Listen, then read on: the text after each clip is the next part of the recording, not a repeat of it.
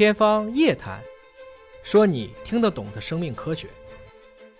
华大怎么看待这种就摸索这个创新过程中的这种犯错呢？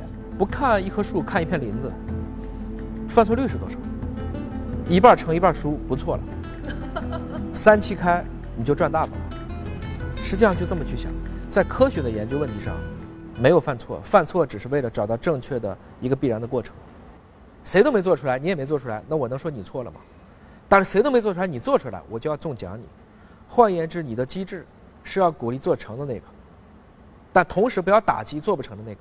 大家都惹过祸，都犯过错，人非圣贤啊，大家都有这样的问题。但是你的发心只要不是为了贪腐啊，不是为了沽名钓誉啊，不是为了打击报复啊，我觉得就没问题。其实很多时候啊，不是仅仅就把一群天才集合在一起就能取得成就，还是需要很用心的去打造一个平台，去辅助年轻人的成长。那我们看到华大呢，是给予年轻人足够的尊重，给予他们很大的空间，去给予他们发挥，让他们有机会啊，去参与到真实的项目中去，用大问题点燃他们的激情，还允许他们在创新的路上呢，是不断的去犯错。啊，当然这个也和创始人的格局有关。不仅仅是为名利，而是使命驱动，真正希望是推动这个产业的发展，希望带领中国可以站到这个世界生命科学领域的最前沿。比如说开会怎么能集中精神呢？大部分人喝咖啡，但是你没有忽略，大家都忘了我可以补氧啊。嗯，我让你不要二氧化碳多，而氧气含量高不就行了吗？嗯，你老考虑大家用兴奋剂，而没有想过其实我们氧气的这种还原的作用，嗯啊。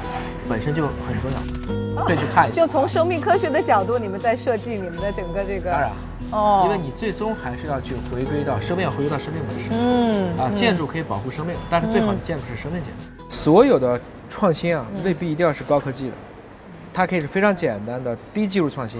嗯，组合式创新，嗯，都很重要。大学毕业等于第一份工哈，做到现在。其实我高中是保送的。单理工让挑气，六十几个专业，最后想了半天，找了一份报纸，《二十一世纪是生命科学的世纪》。啊，这个其实就是那批海归回来以后讲的这句话嘛。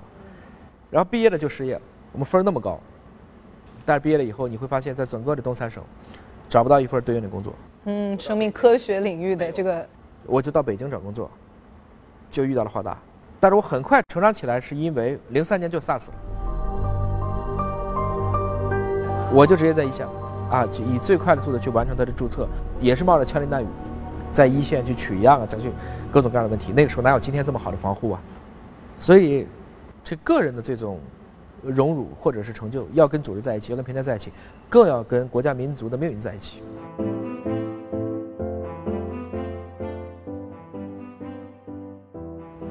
其实我换过，可能几乎就是每年换一个岗，每年换一个岗。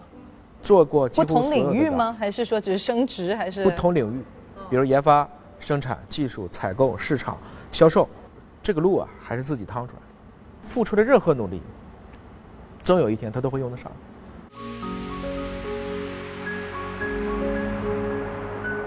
但这个也是和你的家庭氛围哈，我觉得有很大的关系。那比如说，我我看到你说这个每年读书什么两百本，好，那这种读书的氛围从小是怎么个营造出来的呢？